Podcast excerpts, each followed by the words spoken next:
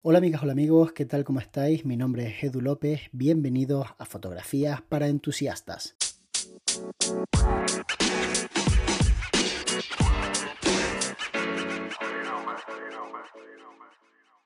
No quería terminar el podcast sin antes hacer una pequeña lista de los artículos que considero que son más interesantes para regalarte estas navidades.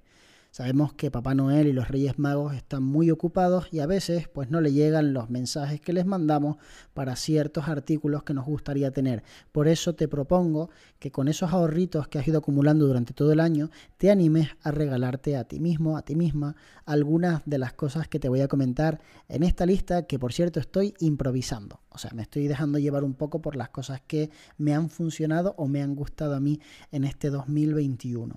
Vamos a empezar hablando del iPad y de todo lo que ha cambiado el sistema operativo de Apple y por qué considero que el iPad es una herramienta maravillosa actualmente para un fotógrafo.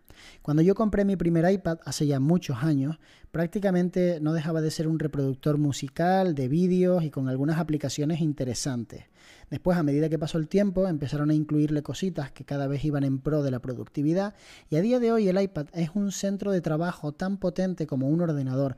Prácticamente no hay diferencia. Lo que pasa es que no es tan cómodo en determinadas fases del proceso. Aunque ya le puedes conectar pendrive, discos duros, ya puedes hacer eh, incluso pues exportaciones de archivos del propio iPad a un disco duro a través de un explorador que tiene incluido.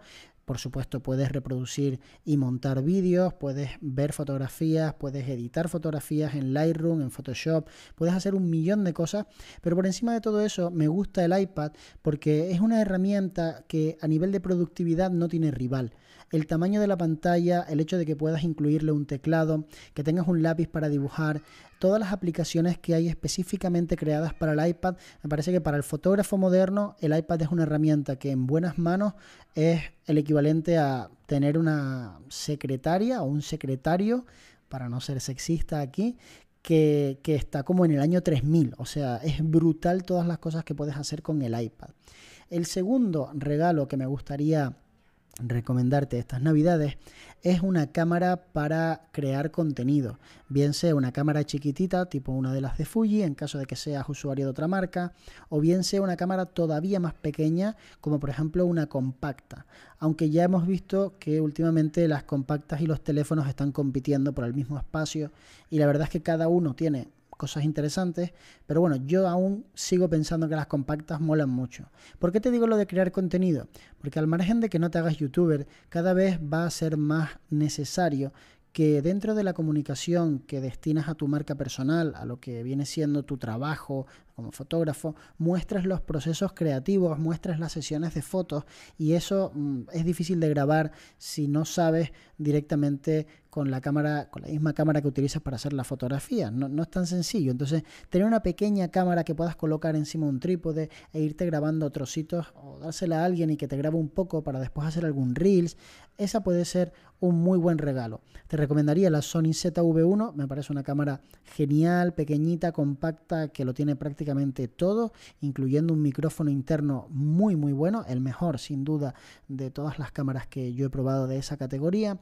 O también te recomendaría hacerlo con el teléfono, comprándote un buen teléfono, un iPhone 12 Pro, un iPhone 13 Pro, algo por el estilo, de Samsung, de otras marcas, pero algo que esté bien estabilizado y que te dé buenos colores y que te permita crear contenido. Porque el fotógrafo actual cada vez lo, tiene más difícil si no crea contenido, sinceramente. Si, te quedas simplemente enseñando tus fotos, va a ser realmente complejo que seas competitivo.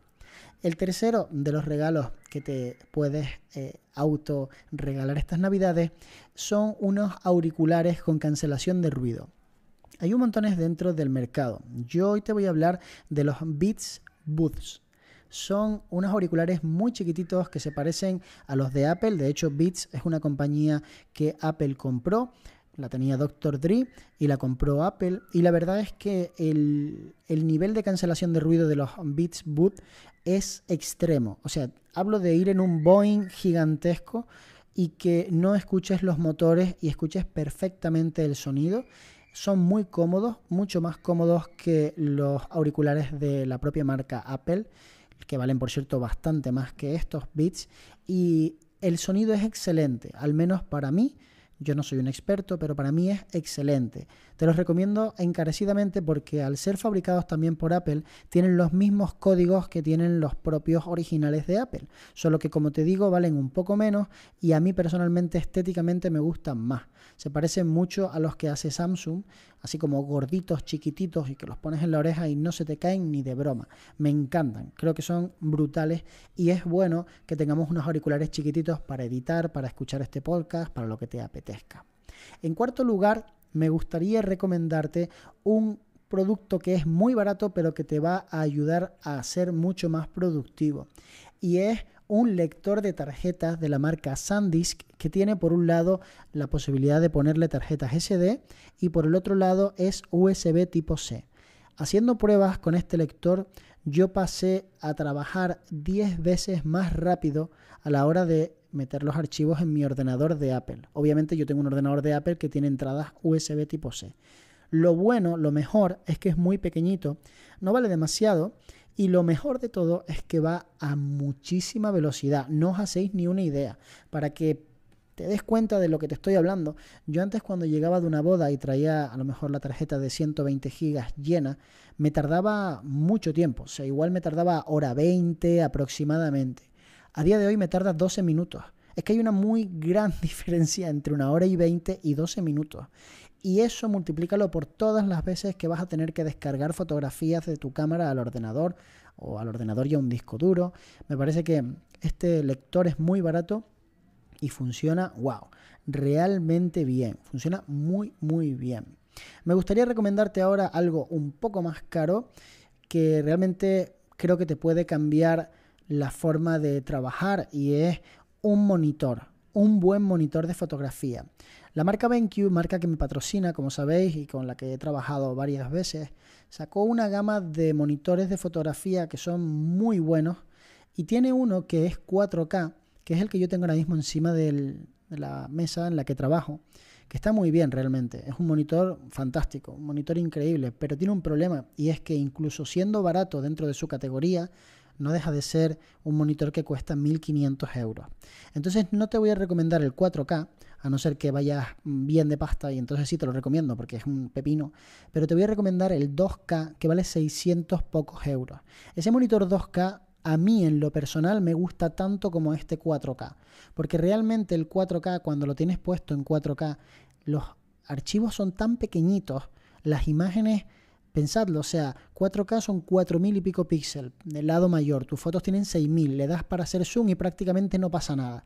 Entonces a mí no me fascina del todo, de hecho yo no lo tengo configurado en la versión 4K, lo tengo configurado en una versión de 2,7 aproximadamente para que de alguna manera mm, vea las cosas un poquito más grandes porque no me gusta estar tan cerca de la pantalla. Entonces te voy a recomendar el 2K, tienes un vídeo en mi canal de YouTube en donde hago un review y la verdad es que es un monitor maravilloso, maravilloso y vale 600 pocos euros. Y por último, me gustaría recomendarte, así como parte de, de lo que, bueno, considero que es importante para alguien que quiere seguir evolucionando, una combinación de flash y modificador de luz. No podía dejar pasar la oportunidad de recomendarte un flash y un modificador de luz.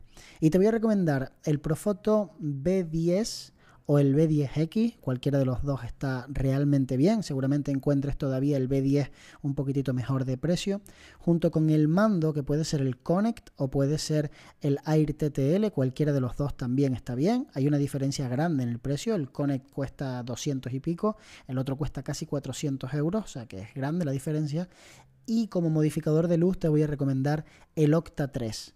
El Octa 3 es un Octa que no tienes que saber nada de fotografía con flash para que te dé unos resultados maravillosos. Lo único que tienes que hacer es decidir si lo quieres colocar encima de tu cámara a una distancia de aproximadamente 30-40 centímetros y ligeramente inclinado hacia abajo, todo lo cerca que puedas de la persona, pero siempre en esa posición, encima de la cámara, cerquita de la persona y ligeramente inclinado hacia abajo. Con eso nada más y midiendo medianamente bien la luz, quiero decir, no dándole un fogonazo para dejar ciegas a las personas que tienes delante, sino poniendo la cantidad adecuada, vas a conseguir unas fotos tan bonitas, rollo moda, que te va a fascinar la idea de tener un octa. No tienes que, insisto, es que es demasiado fácil. Y si no quieres que te queden rollo moda, sino que te queden más naturales, llévate el octa hacia uno de los dos lados, pero sin modificar ni la inclinación, ni la distancia de la persona, ni la altura del octa. Lo único que hace es imaginar un eje X y rodarlo hacia la derecha. Bueno, más que un eje, en realidad como una especie de elipse, porque a medida que lo vas rodando hacia la derecha, lo vas también acercando para que mantenga la distancia con respecto al sujeto y lo vas girando ligeramente.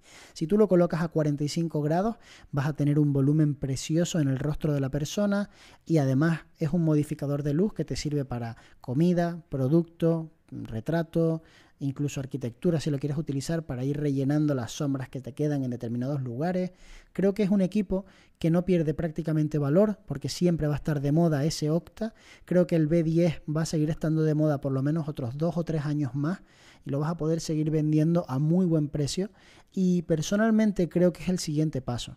Cuando uno es fotógrafo, tiene que seguir evolucionando, tiene que buscar mejorar su flujo de trabajo y también tiene que ser cada vez más competitivo. Y saber manejar luz artificial te puede ayudar con eso porque al fin y al cabo te permite trabajar a horas en las que normalmente no podrías trabajar y en situaciones donde pues estarías maldiciendo la mala luz que tienes y sin embargo sacas tu octa y ha cambiado todo absolutamente. Si te apetece pillar alguno de estos productos, escríbeme por Instagram y te paso un link referenciado a una de las páginas con las que trabajo, bien sea foto o Amazon. Y si no te apetece, no pasa absolutamente nada, porque no lo hice para ganar dinero, lo hice porque simplemente me apetecía compartir con ustedes pues esta pequeña lista de productos que me parecen productos súper top. Espero que te hayas animado a tener un buen final de año, que cojas con ilusión este principio de año y nos vemos muy pronto. De hecho, nos vemos mañana.